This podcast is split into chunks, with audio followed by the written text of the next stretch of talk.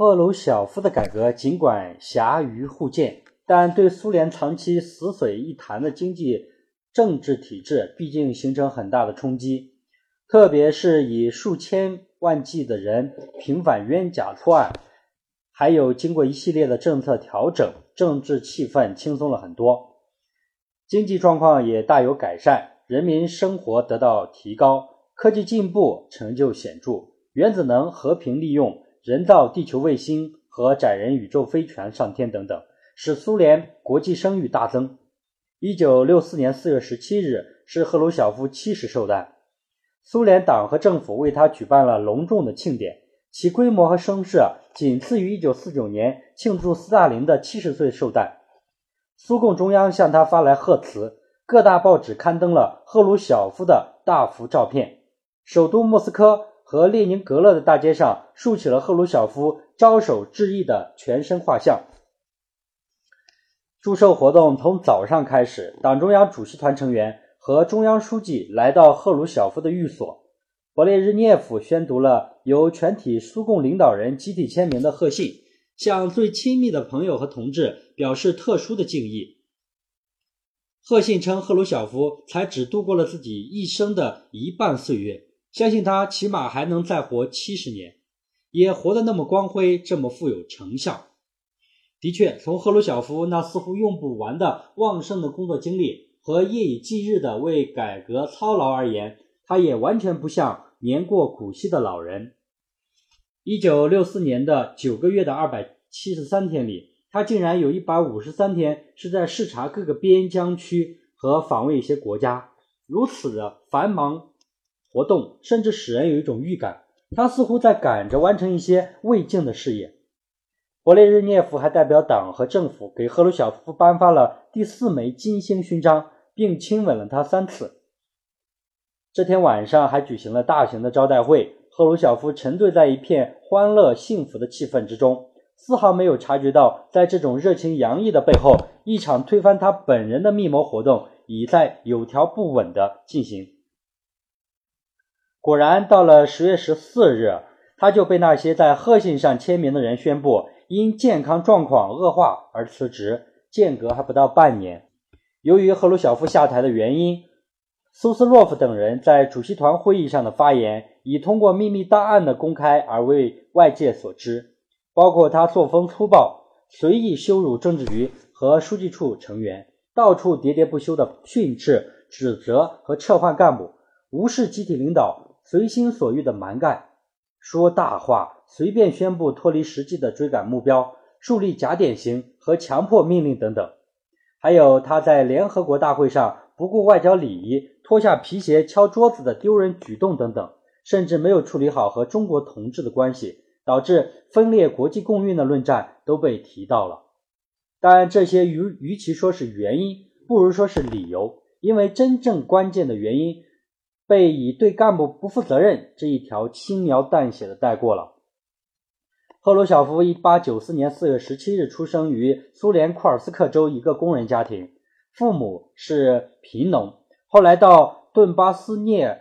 涅茨克的门田当了一名矿工。由于家庭贫寒，赫鲁晓夫很小就开始当牧童、当雇工。他进入煤矿工人当钳工时才十五岁，这使他因没有受过教育系统。而缺乏科学文化素养，但同时他也有一个很大的优点，就是他来自于社会的底层，对工农群众的利益、愿望和要求有一种直觉，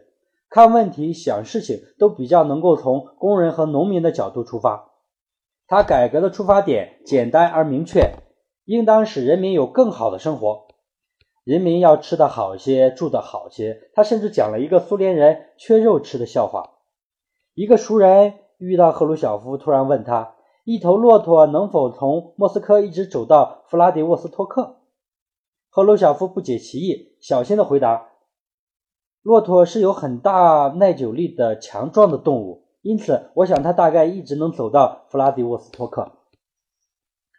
那人却说他错了，说这头骆驼啊能走到斯维尔德洛夫斯克就算走运了。因为假定他能走到斯维尔德洛夫斯克，那里人就会把他吃掉。赫鲁晓夫由衷的感慨：我期望着有一天，一头骆驼能从莫斯科一直走到弗拉迪沃斯托克，不至于被沿途的饥饿农民或乡下人吃掉。赫鲁晓夫还把利益原则作为改革的根本依据提出来，也是因为他知道，不讲利益原则，劳动群众即使表面上成了国家和集体的主人，仍然会缺乏生产劳动的积极性。他举例说：“我们从城市里派了成千上万的人到集体农庄去收获马铃薯，而集体农庄庄主却不自己动手获取，是不是有过这样的情况呢？”“是的，有过的。”“为什么集体农庄庄园不愿意收获马铃薯呢？”“因为在采购马铃薯的时候，我们付出的价钱非常低。”集体农庄光是向采购站运送马铃薯的费用，就比他们卖马铃薯所得的代价还要高。我们不得不改变这种情况，定出一个恰当的价格标准，从物质上鼓励集体农民关心农产品的生长。在这件事情上，不从物质上鼓励集体农民，那就不会有多大的进展。和斯大林时期动辄就把人民维护自己利益的行为看作是狭隘的小农意识，甚至说是阶级敌人的反抗，赫鲁晓夫的看法无疑是巨大的进步。在对斯大林错误的反思之中，赫鲁晓夫的认识甚至达到了这样的深度：社会主义要胜过资本主义，要成为越多的人民的信仰，不是靠宣传。而是靠人民生活水平的提高，靠实实在在的体现出物质生活和精神生活的优越感。他认为，一个人从事劳动和活着，为的是满足自己的物质需要和精神需要。如果资本主义比社会主义更好的满足了这些需要，那么要我们宣传的观点和巩固我们的生活方式就会变得更加困难。最后，我们将会丧失一切，以至于崩溃的危险。如果联系二十世纪八十年代以后发生的事情，赫鲁晓夫的话听起来，与其说是一种观点，倒不如更像是在预言。赫鲁晓夫强调，马克思、恩格斯和列宁的领导不单靠课堂、报纸和政治大会硬生生地灌到人民的脑子里面去，而是以苏维埃政权的名义所进行的鼓动和宣传，也应该在饭店和食堂里面进行。如果我国人民最终接受我们的制度和拒绝资本主义，他们就必须能用自己的工资买到在社会主义制度下生产的优质商品。简而言之，就是你不能用思想来烧汤。用赫鲁晓夫特有的语言风格表达出来的这些见解，在当时可以说是鞭辟入里，相当深刻了。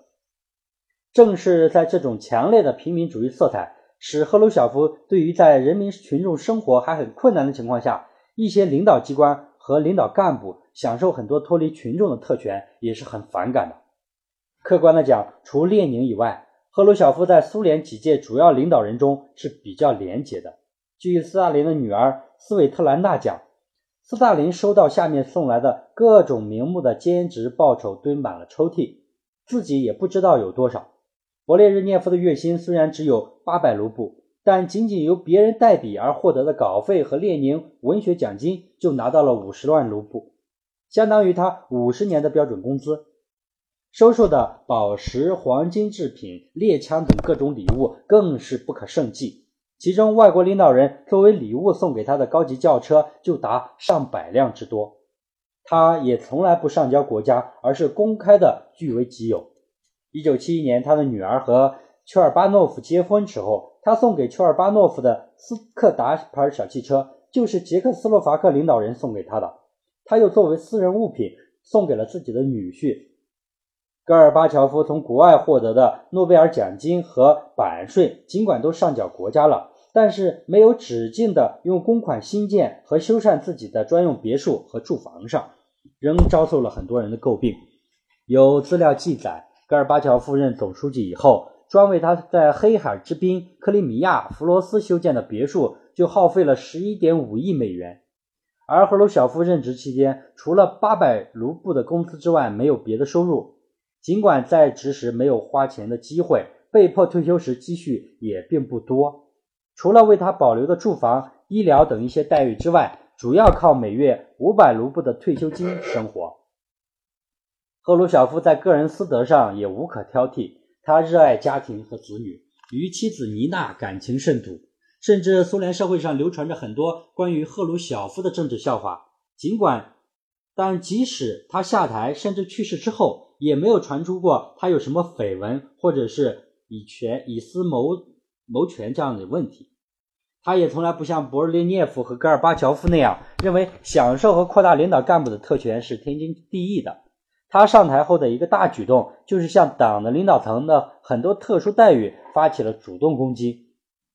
包括取消了斯大林时期对高级领导干部发放的大红包，使有些人的年收入一下子减少了一大半。他还取消了很多领导干部使用的免费别墅，把很多专车改成了公务用车，明确禁止公车私用等等。一共采取了十项有关的改革措施。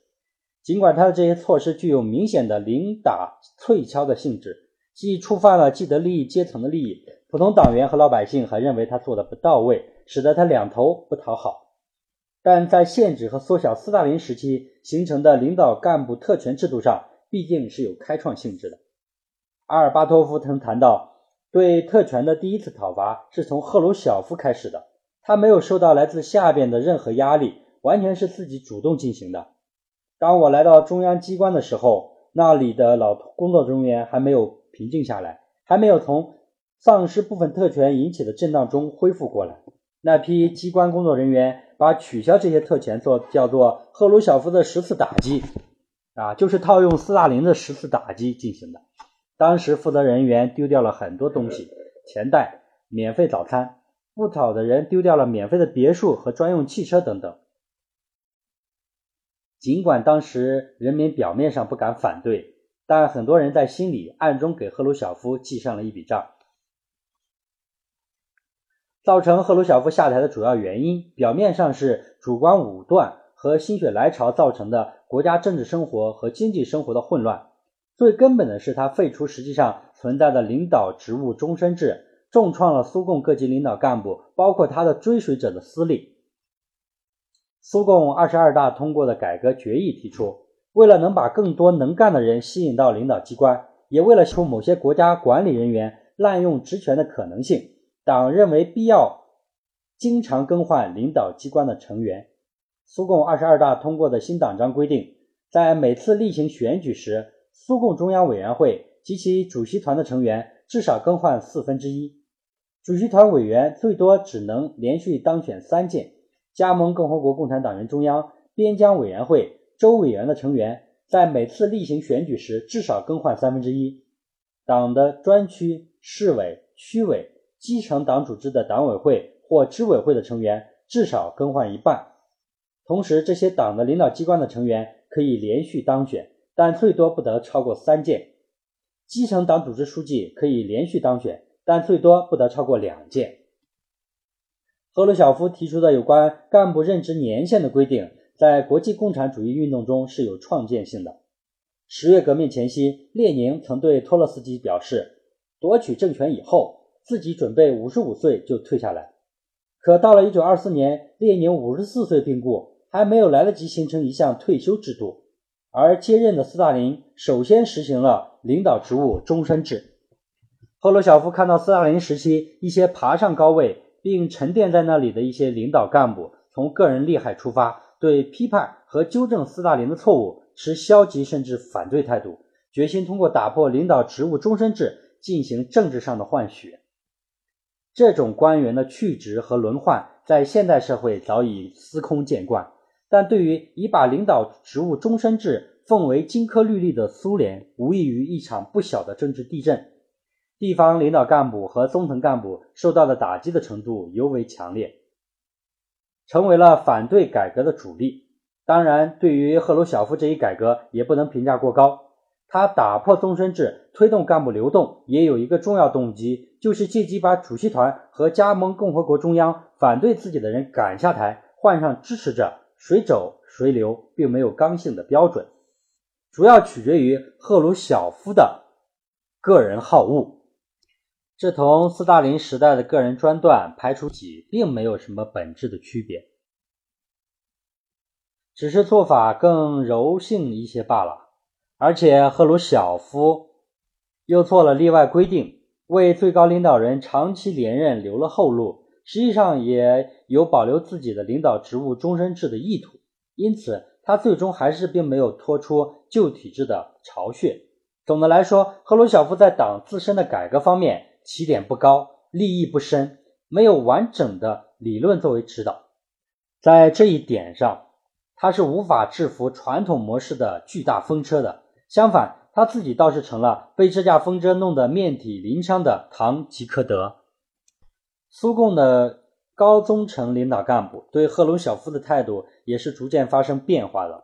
他们在1957年的权力斗争中之所以支持赫鲁晓夫，使之挫败了马林科夫、莫洛托夫集团的宫廷政变，是因为他们已经厌恶了斯大林时代残酷的、动辄引来杀身之祸的游戏规则，渴望获得政治上的安全感。二十世纪五十年代中期以后，赫鲁晓夫下放管理权限，把大多过去属于中央的管理权限和中央企业下放给地方管理，地方领导干部也是举双手赞成的。在六十年代初期推行领导职务任期制和轮换制改革，地方与基层机关的委员任期最限只有六年时候，他们就跺脚反对了，甚至联合起来还以颜色。参与政变阴谋者很多是赫鲁晓夫一手提拔起来的亲信。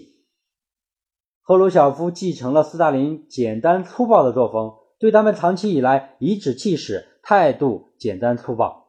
他认为这些年轻干部是自己提拔的，他们就得恭恭敬敬、服服帖帖。但他不知道，对他的粗暴态度，甚至近乎侮辱的表面的隐忍态度，会逐渐的把原来还残存一点的感激之情冲得一干二净。赫鲁晓夫不断地进行权力机构改组，还通过到处跑，直接插手各项具体工作，动辄撤换领导人，